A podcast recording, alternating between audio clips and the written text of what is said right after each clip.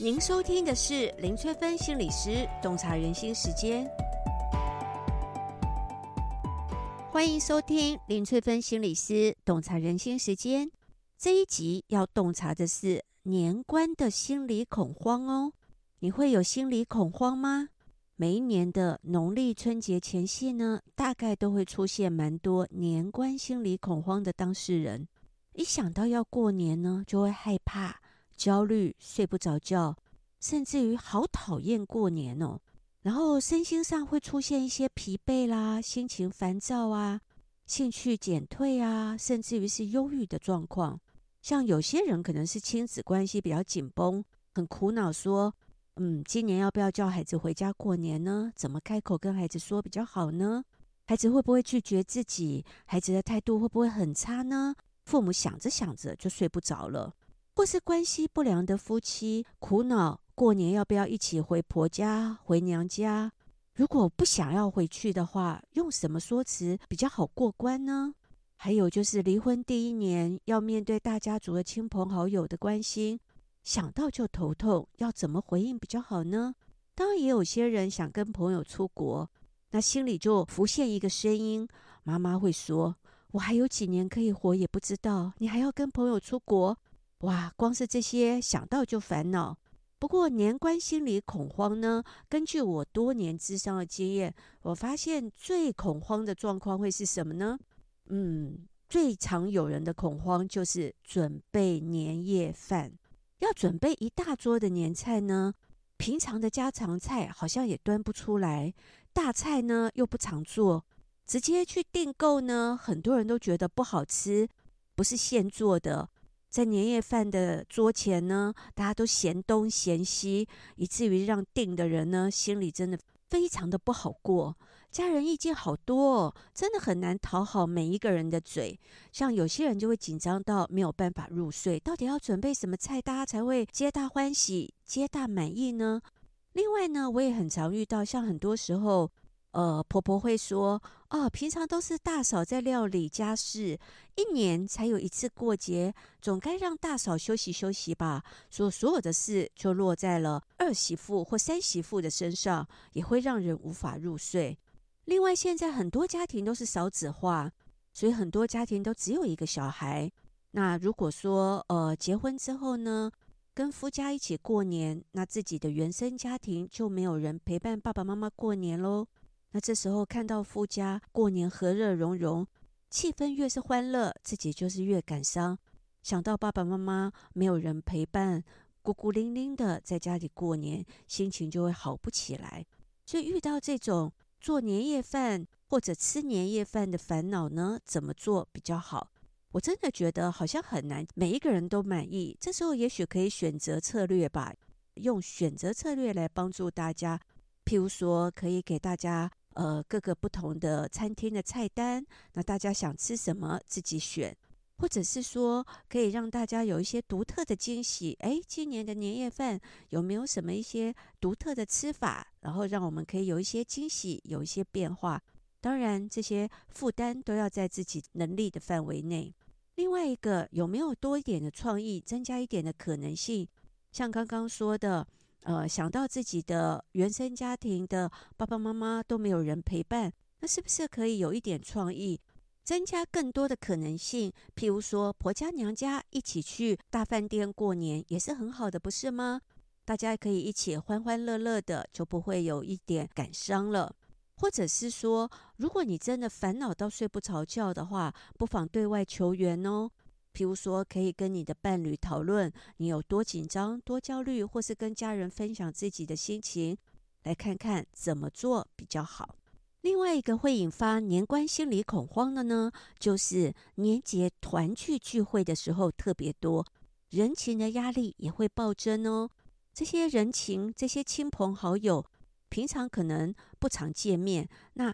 一年才见一次面，很多时候大家可能不那么熟悉，所以这些亲朋好友的声音呢，可能就会开始浮现在你的脑海中哦，以至于造成自己有一些焦虑、压力，想到他们去年逼问自己什么，或者给自己什么样的压力，那就越想越焦虑，负面的能量就大于正面的。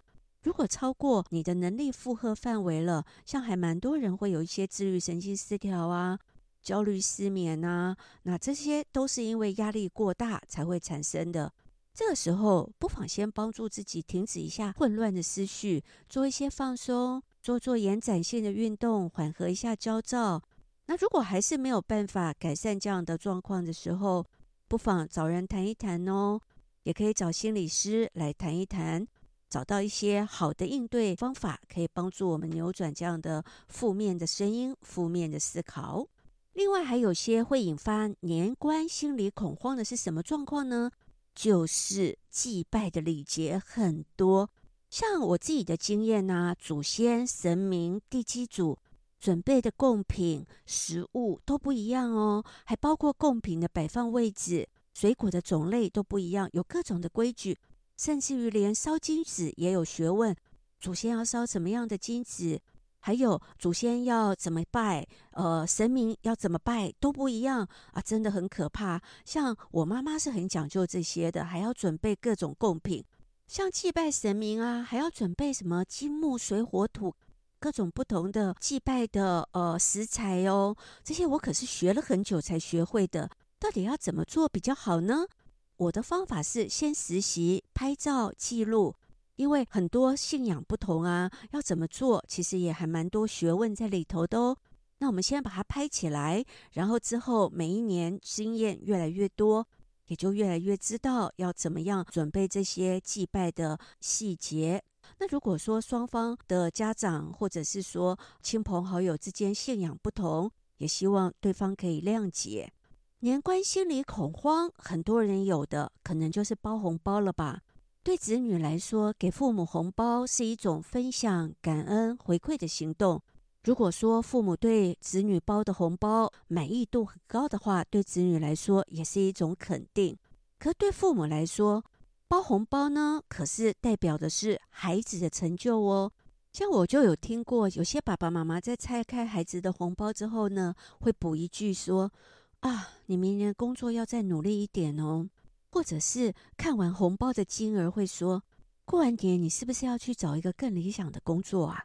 或者看完红包说：“哎呀，你赚的也不多，这些钱你就自己留着吧。”这些话好像都有一点暗示性。好像自己包的红包，爸爸妈妈并不满意。另外呢，父母也会透过红包来感受子女的孝心，重不重视自己啊？觉得自己是不是被重视、被尊重？所以，像很多呃子女，如果说成家立业以后，结婚之后呢，父母可能就会比较：诶，你给夫家的红包比较多呢，还是娘家的红包比较多呢？那这种比较的心理，有些时候。也会让子女觉得头很痛那样子。还有就是在包红包的时候，好像只能越包越大，不能越包越小包。像我就遇过很多人在生涯发展不太顺利，然后或者是说刚好那一年遇到了公司裁员，没有钱包红包的时候，很多人都不敢说，因为害怕家人担心，还有更烦恼家人会问东问西，让自己不知所措。包红包还有一个很烦的地方，就是会拿来被比较，谁包的红包比较多。所以有时候包红包对很多人来说是有很大的压力。要怎么做比较好呢？我个人就是量力而为，不比较，然后多说吉祥话，肯定自己的心意就好了。只要你自己觉得你尽力了，包了一个红包去孝敬长辈，或者是说带给晚辈一些欢乐，或者是给他们祝福，这样就够喽。年关心理恐慌，还有一种状况会爆棚哦，就是每到年节假期，已婚未生的女性朋友们常常会担心被长辈逼问：怎么还没有生小孩呀？何时要生第二胎呀？可事实有可能是媳妇已经很努力，也很渴望怀孕，心理压力好大哦，内心也很挫折。还有些人可能才刚人工受孕失败，就要被逼问什么时候要生小孩。其实心里还蛮懊恼的，为什么别人轻轻松松就可以怀孕，而自己却这么困难？所以情绪会变得特别的敏感，出现了过年焦虑症，伴随着失眠、呼吸急促各种症状。严重的时候，甚至还会有很多忧郁的一些情绪出现。尤其是大家族，特别是独子，压力就更大了。所以面对亲朋好友逼问什么时候生小孩这样的话题，最好先做好心理准备。其实是不需要满足对方的期望的，所以我们只要说我们正在努力中，这样就可以了。我们也不必交代为什么还没有怀孕，这样子可以减轻一点压力。另外一种方法是，我们可以幽默一点来面对。我们可以说啊，我有啊，我也很想怀孕啊，所以之前有去庙里求子哦，抽到的诗签说哦，要我放松心情，纾解压力，好事才能自然成功哦。另外呢，也可以请神明来解围，说神明有指示哦，越少人问这个问题，越容易怀孕成功，让他们可以嘴巴安静一点喽。另外一个会引发年关心理恐慌的呢，就是单身未婚的广大族群们。逢年过节呢，最常被问到的是，哎，有没有交男女朋友啊？什么时候要结婚呢？面对这样的状况呢，先简单的回答就好。接着呢，就把这些话题引导到其他的题目上，因为这些长辈聊天的时候呢，都可能会有空白的焦虑，他们很担心气氛冷场，于是就努力找话题、提问题来填满这些对话。所以，如果晚辈的话越少、越沉默，长辈的空白焦虑就会越高，会激发他们问更多我们不想回答的问题，让双方的情绪呢都陷入焦虑当中。这个时候呢，不妨赶快把话题带开哟，可以移动到说：“哎，我记得上次你煮的哪一道拿手菜好好吃哦，什么时候还可以再尝一尝啊？”或者是移动到说：“啊，我上次看到你种的花好漂亮哦，你怎么那么会种花？是怎么种的呢？”赶快把注意力、话题的焦点移动到这个长辈的身上，你就可以过关喽。这一集就跟大家分享到这里。如果大家想要了解什么行为代表什么样的心理意涵，都可以留言给我哦。我们下集再见喽。